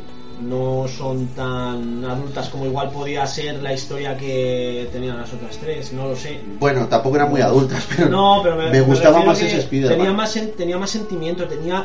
eh, joder, que es que mm, te enamorabas de la tía May, o sea, es que Sí, era una viejita sí. adorable. Eh, te Tenía sentías- cada personaje, cada personaje te adquiría como más importancia. tenías a Mary Jane que parecía una colega de siempre, que... y que también vives la relación de los sentimientos entre Claro, Peter Parker y Mary Jane, la, la vives también desde la Yo, primera vamos, película. aparte de que sea súper fan de San Raimi, yo me parece que es una trilogía que está muy bien construida y que además es que eh, va ganando cosas a medida que van surgiendo las películas. Pero bueno, si queréis dejamos el tema para debate en otra Vale, yo solo, yo solo quiero decir, y por favor si estáis de acuerdo o no, que la trilogía antigua de... Bueno, antigua, la trilogía de Sam Raimi de Spider-Man, sí que es verdad que los personajes adquieren un poquito más de importancia, pero yo lo que veo en las tres es una continuidad. Soy capaz, Claro. soy capaz de enlazar, un- un- enlazar una peli con la otra dentro del mismo universo, pero en estas películas modernas yo no soy capaz de, de enlazar The Amazing Spider-Man con The Amazing Spider-Man el poder de Electro. Me Claro. cuesta, me cuesta enlazarlas. ¿Vosotros las habéis enlazado bien o es que soy yo? No, vamos, eh, vamos, si no es, no es que enlazarlas que sí tiene una continuidad de una historia anterior, pero, Pero cambia- la, foto- cambia- la fotografía... eh, claro, cambia un poquito eso, el, lo que es el, La el- dinámica el- de la película. los decorados, por así decirlo. Cambia un poquito el escenario, cambia un poquito, pues eso, el traje, las formas. Aquí la verdad es que parece un pringadín en todos los aspectos. En la 1 no era tanto, no sé, es que. No sé, a mí me gusta menos. Quizá por eso le veo más defectos. Espero, no espero que si se hace una tercera entrega, espero que nos puedan cuadrar bien las tres. Según están, Tengo- tengo según están a las cosas, noticias desde allí, eh, lo más posible es que ahora mismo Spider-Man pase a formar parte de los Vengadores 3 y que coja Marvel los derechos, por lo que reiniciarán otra vez. No lo sé, yo ya no sé ni qué esperar, si es mejor o es peor, me lo callo, espero a ver qué pasa, Al margen de nuestras opiniones, cualquier cosa pero que bueno, nos venga, vamos a dejar un poquito el, el mundo Marvel y vamos a empezar con cosillas del cine que también son importantes, como puede ser, que además a mi colega Luis le va a encantar, eh, el título de la película de Rambo 5. ¡Dios! ¡Dame caña! O sea, es increíble. Ha cogido Stallone y ha dicho, no voy a llamarla Rambo 5 eh, de Last Stand, no, voy a llamarla Acorralado Last Blood.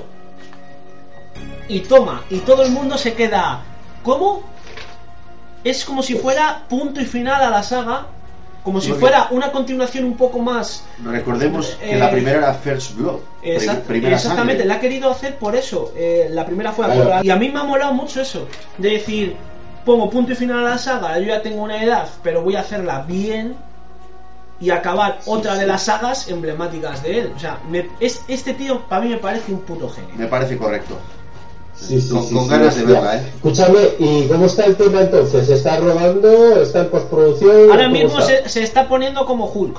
Entonces, Más, más, más, todavía. más todavía está en la fase de preparación están prepara- eh, preparando lo que es la película están eh, en preproducción la película pero vamos que se va a hacer es una realidad. Y sobre todo por el poco éxito que ha tenido los Mercenarios 3 quieren intentar salvar un poquito la carrera de Stallone. Bueno él mismo se la quiere salvar haciendo una última parte de Rambo buena correcta como hizo con Rocky eh, la sexta parte. Y así eh, coger otro poquito de dinero para igual otros proyectos, otras sagas o los Mercenarios 4 darle una vuelta de tuercas y hacer otro tipo de... Bueno, está bien que financie unos proyectos con otros. Exactamente, pero él, él quiere ahora mismo quitarse esa espinita del poco éxito que ha tenido esta tercera parte y hacer un Rambo 5, un final como Dios manda y que la gente diga, Ole. ole, exactamente. Te voy a decir una cosa, tío. Yo he visto no sé cuántas veces toda la saga de Rocky. La saga de Rambo. O sea, yo soy un fan, soy un fan total de, de Sylvester Stallone. Y te puedo asegurar que creo que con cada película de Rocky, de la saga Rocky, Sí. creo que con cada película he llorado. Es que, No lloro con una romántica, ¿vale? Pero con Rocky sí, tío. No, pero es que son películas que eh, tienen. dan mucho.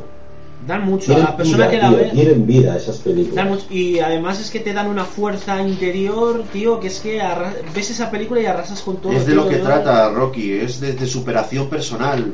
Exacto. Es muy humano, tío. ¿Sabes? eh, ¿Quién no ha estado viendo Rocky y ha dicho, tío, me voy a presentar a campeón de los pesos pesados? Joder, yo puedo. ¿Qui- ¿Quién no, haya, Claro que sí, hombre, claro que sí, chaval. ¿quién, quién- quién no ha ido escuchando, quién no ha ido a correr escuchando el ojo del tigre? Hostia, Sí, macho, es que, qué caca. bueno. Pero bueno, vamos, vamos, vamos a seguir un poquito más con un Dale, poquito de caña, dale. actualidad, que es eh, el otro universo grande que estamos teniendo ahora, que es DC, con la serie de, de Flash, tío. Eh, el primer episodio que emiten bate récord de audiencia que no habían batido desde hace 5 años. O sea, me parece increíble. Y luego es una serie, o sea, venga, vamos a hacer agentes de S.H.I.E.L.D., Marvel. Y firmamos para 500 temporadas. Y no tiene éxito y no la ve ni Dios. No, me decepcionó Y mucho. siguen con la segunda. Perdona, perdona, yo sí. Bueno, a ver. Entre, entre comillas, ¿vale? No la ve mucha gente. Y te hacen primera, segunda, tercera, cuarta. Y llega Flash. Primer episodio. Bate récords de audiencia. Y tío, solo han firmado para hacer 13 episodios de la primera temporada. No se sabe si co- continuará o acabará ahí. Bueno, Me yo- parece increíble, tío. Si son, si son buenos, porque últimamente se están haciendo muchas series de calidad, También, ya, ya se encargará la propia también es verdad que hay mucha gente que dice, prefiero 13 buenos que 28 malos. Sí. De todas formas, también está pendiente por ahí de, de- de publicación ya eh, la película de Flash, ¿no? Eh, bueno, Está muy, está muy en el aire. Quiere la DC Warner hacer Claro. un crossover entre Flash y Green Lantern. No se sabe muy bien para si para 2017 o así, pero está todo en el aire. Mira, yo pienso de- del universo DC, eh, estoy un poquito menos puesto que en Marvel, pero yo pienso que va a depender muy mucho de esos proyectos que han anunciado el cómo salga la película de Batman Batman vs Superman, el amanecer de la Yo creo que van a esperar un poquito porque luego realmente poner en marcha un proyecto de esto sabiendo dinero tarda un poco. Pero antes van a esperar un poquito a ver cómo funciona. Porque yo creo que están un poquito que no saben. No saben qué va a pasar. Quieren hacer secuela del Hombre de Acero, ver, quieren hacer. Shazam. Os comento, Flash se estrena este año. No, ya se ha estrenado, ya se ha estrenado. Ya, ¿Ya está, se ha estrenado? ya- ya está el primer episodio. La tendremos el año que viene en castellano. Ya no sé si es eh, en la CBO o H, no, HBO. HBO, creo que sí que no, es HBO. No, lo, no lo sé, con, no os lo puedo decir a ciencia cierta. Pero vamos, el primer episodio ya se ha emitido y están a la espera del segundo. Y también está Gotham por ahí. Sí, es verdad. Ya se está emitiendo, creo que hasta el tercero de Gotham. Bueno, pues eh, dejando un poquito las noticias de, de Hollywood, aparte, que ya os digo que es un poco monotema de superhéroes, dándole toda la razón a lo que decía mi colega Iñaki antes, que ahora mismo en Hollywood eh, hay una vertiente comiquera que... y ahora todos son superhéroes. Exactamente, no, no estamos, no estamos saliendo de, de ahí. Hay pocos proyectos interesantes que se vayan fuera de esa rama. Más cosillas. Eh, vamos con la actualidad de los estrenos en formato doméstico, en DVD y Blu-ray. Que este mes hay cositas que están bastante interesantes. Y uno de ellos es eh, la reedición de los packs de, de Alien. Ajá. O sea, yo me he quedado flipado cuando están informando un poquito de cómo van a ser. Y a mí me ha gustado mucho la idea de uno de ellos. Eh, hay dos, uno de ellos en, se- eh, en formato sencillo, que simplemente va, va a haber cuatro discos con la película. Ajá. Y los extras, que seguramente aparezcan en las ediciones sencillas por separado, que está rondando más o menos los 31 euros. Que te toca eh, a menos de 10 euros por película. Hombre, yo, Son cuatro, cuatro películas por claro, cuánto, por 30, 30, euros. y 30, tal. 31 euros por no, lo considero, no lo considero caro. No, está muy bien, además eh, tienen bastante, cada película tiene bastantes extras. Me imagino, me imagino, no sé si lo sabrás, Yelko, Mm. pero si lo sabes, pues me, me- me puedes despejar la duda. Yo he visto ediciones eh, sencillas de cada película por separado y vienen en el mismo Blu-ray, vienen los formatos cinematográficos y, y montajes extendidos. En esta va a ser así también. Exactamente, sí. Su, su montaje cinematográfico, el montaje extendido, más los extras. Simplemente lo que van a hacer es coger las ediciones Pero mira, extendidas. vamos a ver, disco 1, Alien el octavo pasajero, versión cinematográfica de 1979, el montaje del director de 2003 con una introducción de Ridley Scott, o sea que sí, realmente sí tienen... Sí, o sea, vale, bien. Sí, Van a, tienes coger, van a coger las ediciones por separado que había que había en vamos hasta ahora en Blu-ray Exactamente, sí. y las van a meter dentro de un pack. Yo, por ejemplo, estas ediciones las tengo, las tengo en DVD. Esta es eh, la edición definitiva que salió en DVD. es lo mismo que ahora viene en Blu-ray. Venía también la versión cinematográfica y el montaje del director en algunas de las películas. Bueno, decir, para los que no lo sepan, pues yo el tema del doblaje es una cosa que, que suelo apuntalar mucho. Dobladas al castellano, Alien, el octavo pasajero y Aliens, el regreso. Alien 3 y Alien Resurrección, los montajes extendidos, no los cinematográficos, esos están en versión original, son no cambios. Luego, en castellano tendremos pues los montajes cinematográficos. Correcto. Eh, más cosillas. Eh, el siguiente pack que va a salir, que a mí me parece bestial, el pack Antología Edición 35 aniversario de Alien, que para mí es lo más tocho que creo que veremos eh, de estas películas. Es un pack que consta de 6 discos, es una edición limitada basada en los diseños de H.R. Giger, que es el, el diseñador de, de, de de- de imagen de las películas. Ajá. Y bueno, eh, cuesta aproximadamente unos 15 euros más, 46 euros, una cosa así. Y aparte de todo lo que viene en, eh, en En la el edición sencilla, te viene aparte en el disco 5. Yo es que no puedo contaros la cantidad de extras que vienen. O sea, os podéis imaginar un tocho más o menos. Horas, horas, horas y horas.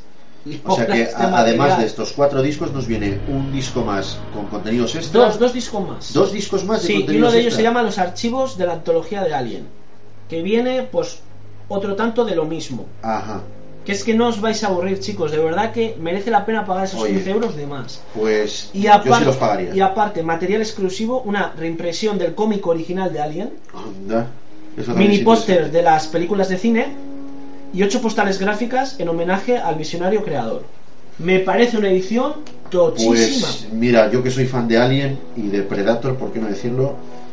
Pues me voy a poner a ahorrar ahora mismito. Yo me la pienso pillar. Y mira que. A ver, yo tengo un fallo, ¿vale? Tengo las tres primeras ediciones eh, en DVD y la última, como ya había salido el formato Blu-ray, dije, ¿qué demonios? Me la cogí en, en Blu-ray. Entonces, como me gustaría tenerlas todas en formato Blu-ray, porque la verdad es que mejora mucho la imagen, me cogeré este pack. Pues cuando lo tengas ya nos contarás a ver qué tal. Eh, Exactamente, podemos hacer un poquito Sí, sí. una, una revisión. Entonces, hay poquito este mes, la verdad. Otra de, las, de los grandes lanzamientos es la saga del Exorcista.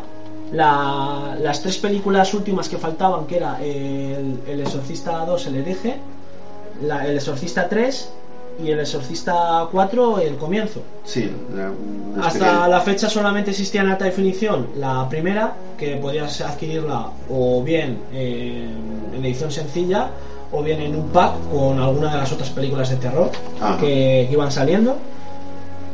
Y bueno, ahora están todas en edición sencilla, a un precio más o menos de 12.95 cada una. Pero los que os guste igual tener la colección entera, es mejor que esperéis un poquito, porque ahora que está en edición sencilla, seguramente que de aquí a un par de meses, eh, de cara a Navidad, saquen un pack con, la- con las cuatro. Y es interesante porque yo personalmente tengo la, la del Exorcista 1 en Blu-ray, la estuve viendo el otro día y mejora la imagen, tío, Buena calidad de imagen. Buah, y de sonido. Hay las, las primeras imágenes que hay. Además, es la versión extendida de la película. La de 2001, Exactamente. no recuerdo mal. La- las imágenes que hay al principio, cuando él está en el desierto, cuando está en las excavaciones, son que hay mucha luz, que es lo que potencia el Blu-ray. Cuando hay Ajá. mucha luz, tiene una claridad increíble. Tío, de verdad que. Porque ves esa imagen, quizás un poco de los años 70.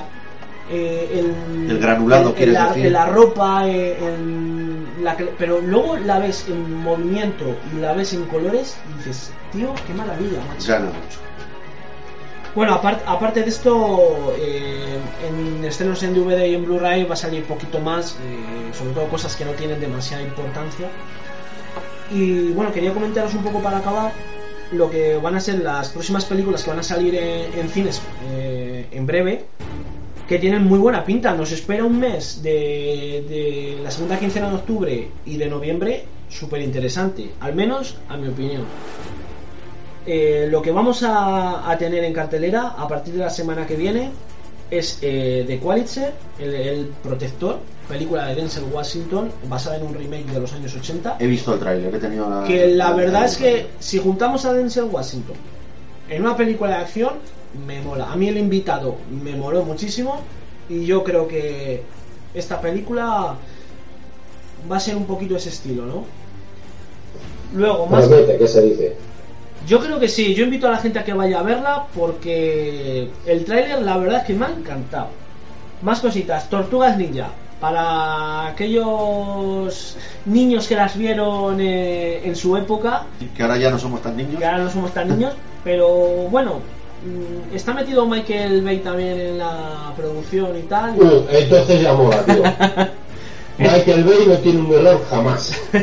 Así que de- deberíamos de ir a verla al menos solamente para, para ver qué tal. Luego eh, está la película del juez con Robert Downey Jr. y Robert Duvall, que me parecen dos actorazos de la hostia, con perdón. Y que el tráiler también me ha llegado. O sea, es una historia que creo que puede estar muy entretenida para ir a ver. Y luego otra película, una comedia, Vamos de Polis, que es la típica comedia, comedia americana que sale allí. Son los dos eh, actores eh, cómicos del momento. Y allí, bueno, pues está haciendo dinero con cojones. Luego aquí en España, pues igual no hace tanto, pero bueno. Si, el que se quiera reír un poquito va en plan- Comedia gamberra americana. Exactamente, va un poco en plan de estas últimas de por la cara y cositas así. Sí. Luego Drácula, la leyenda jamás contada, que esa personalmente tengo unas ganas terribles de Esa- es- verla. Esa yo también la espero con impaciencia. Porque... Mira, no, no sé qué pasará, si será buena o no será buena, pero ganas. Pero el tráiler, tío, está de puta madre, ¿eh? Y además lo que me gusta a mí, macho, cuando hacen una película sobre algo, que hacen un reinicio, el origen. Es que me encanta, macho. Tú, tú eres fan de, de Orígenes. Mira, sobre todo, el que más, de los que más me gustó, la película de Aníbal. Aníbal, el origen el del mal. origen. Qué buena. Es que me encanta, Qué tío. buena es esa película. Y, y este, y hay que decir que además el actor que hacía de, de Aníbal eh, es un modelo, o Es sea, un modelo, realmente pues, no es actor. Para ser modelo, la, la verdad es que lo hizo de puta madre, Qué bien- Ay, joder, cómo has dejado a los modelos, tío. Los has dejado a los No, bueno, bueno, perdón para la gente que sea modelo. No, pero me refiero que es una persona que no es un actor de- del método. O sea, es, es una persona que se dedica a otras cosas. Qué bien lo hizo Gaspar Ullier. Qué, qué dramatismo. Me qué- encantó, tío. Sí, la verdad es que sí. Y bueno, otra, otra película española de las que suelen tener éxito, tipo Torrente, que es Rec, la, la cuarta entrega de Rec, ¿Ya está la cuarta? eh, va a salir próximamente. Si no es a, Pues- fina- si no es a finales de octubre, será prim- primeros de, de noviembre. Pues llevo esperándola por lo menos dos años. Yo he visto el tráiler ayer en el cine, que fui a ver la película de Anabel, y la verdad es que me llama la atención porque es una cosa diferente a todo lo que se había hecho antes de- del mundo de Rey. A ver qué tal, no sé si será para mejor o para peor. La película la hace Jaume Balaguer en solitario, no, no la hace con Paco Plaza, pero bueno, es un director que tampoco me disgusta mucho a la hora de hacer. Sí, de hecho, cuando, cuando estaban en, el- en la segunda parte, ya tenían claro que eh, la tercera, que se supone que es el principio de todo, la iba a hacer uno y la cuarta, el apocalipsis final, La- eh, la haría el haría otro.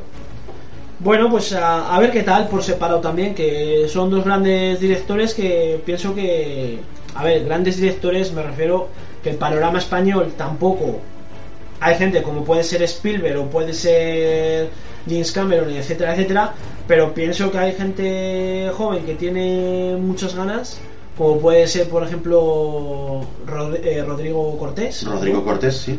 Y bueno, pues Paco Plaza y Jaume Balaguer también son dos directores que hacen cine de No, terror no, en España, que es algo muy difícil. Yo no, yo no hubiera corregido nada. Yo consigue- considero que, que son dos grandes directores. Claro. Bueno, pues eh, aparte de, de esa peli, eh, también tenemos Caminando entre las tumbas, otra película de Liam Neeson de, de dar hostias, que yo, Acabo de ver el tráiler, increíble. yo a mí este tío, haga lo que haga, me lo voy a ver, como mínimo Sí, para sí. verlo, y luego, como siempre, me encanta. Pero claro, lo que estoy esperando de este tío, como agua en mayo, es Venganza 3, que sale en enero, que he visto el tráiler y bueno, se me ponen los pelos de punta, tío. Pero, de mal o de bien. No, no, de bien. Lo que pasa es que yo soy muy fan de Venganza. Desde la primera que hicieron, soy... Díselo, Iñaki, díselo. Mira, además te cuento una cosa. Tal día como cuando se estrenó en 2009 la película, cogí, iba a ir al cine, no sabía qué ver. Y de repente vi eh, la película de Venganza, no sabía de qué iba, me leí la sinopsis y dije, mira, eh, Liam Neeson no me suele disgustar, voy a ver la película a ver qué tal.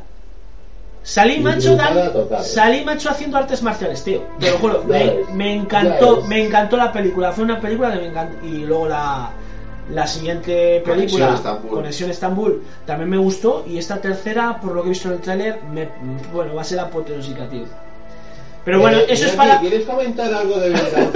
No, yo soy también fan de, de Liam Neeson. Decir que la primera de Venganza me gustó mucho, pero que a mí la segunda, pues me, no sé, no me terminó de cuajar. Entonces, de esta tercera no me espero nada ni bueno ni malo. Pues cuando la estrenen, si puedo, la voy Claro. a ver.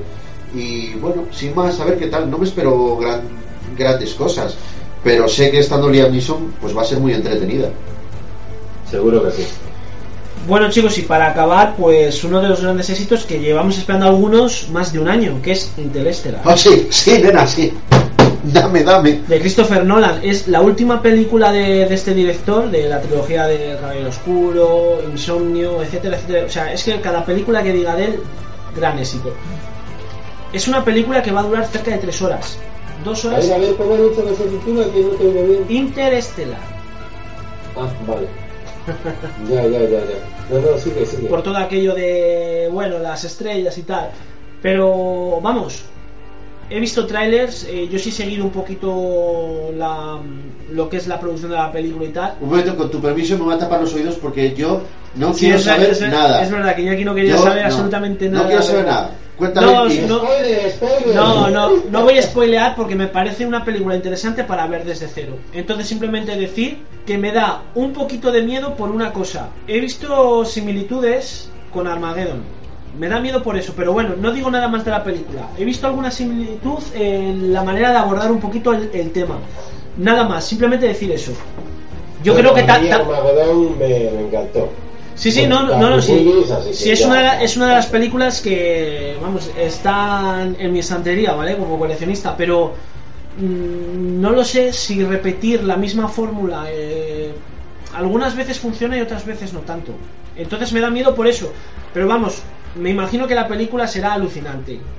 Porque Christopher Nolan, a mí, debo- hasta la fecha no me ha defraudado en ninguna. Todo lo contrario, me ha sorprendido. No, no, a mí- a mí tampoco. Así que nada más, y esto es todo lo que hay de momento en actualidad. Esperemos a nuevas noticias y nuevas cosillas en, en noviembre. Y bueno, Volveremos con otro podcast fresquito. Claro, exactamente. Bien, antes de despedirnos, eh, quería hacer una cosa que es muy esencial para que la fricoteca siga funcionando. Y es que todos los que, los que nos estáis escuchando queráis añadir algo, queréis comentaros algo, o bien queráis pedirnos que toquemos algún tema en concreto, lo podéis hacer mandándonos un mail a la fricoteca, todo junto y las dos con K, arroba gmail.com, o bien en nuestra página de Facebook nos podéis plantear vuestras cuestiones ahí en el muro. Eh, nosotros iremos bien haciendo podcast, resolviendo estas dudas en medida de, de nos- de lo que no- nosotros podamos hacer, para que, bueno, podáis preguntarnos lo que queráis y colaborar un poquito con nosotros. No, eh, simplemente, pues eso, animar a la gente a que colabore con nosotros, eh, nos deis algunas ideas sobre temas que, del que queráis saber o de cositas que os puedan interesar, del tema de cine, animación, un poquito todo lo que es eh, el séptimo arte, ¿vale? Y nada, que os animéis y eso, que, que nos mandéis cositas, que tenemos muchas ganas de, de hacer más podcasts, de, de gustaros y de que os agrade nuestra nuestro programilla. Eh, simplemente agradecerles el que nos sigan, el que escuchen nuestros podcasts y nada, que sean felices. Pues desde aquí un saludo y un abrazo a todos y nos vemos en nuestro siguiente podcast.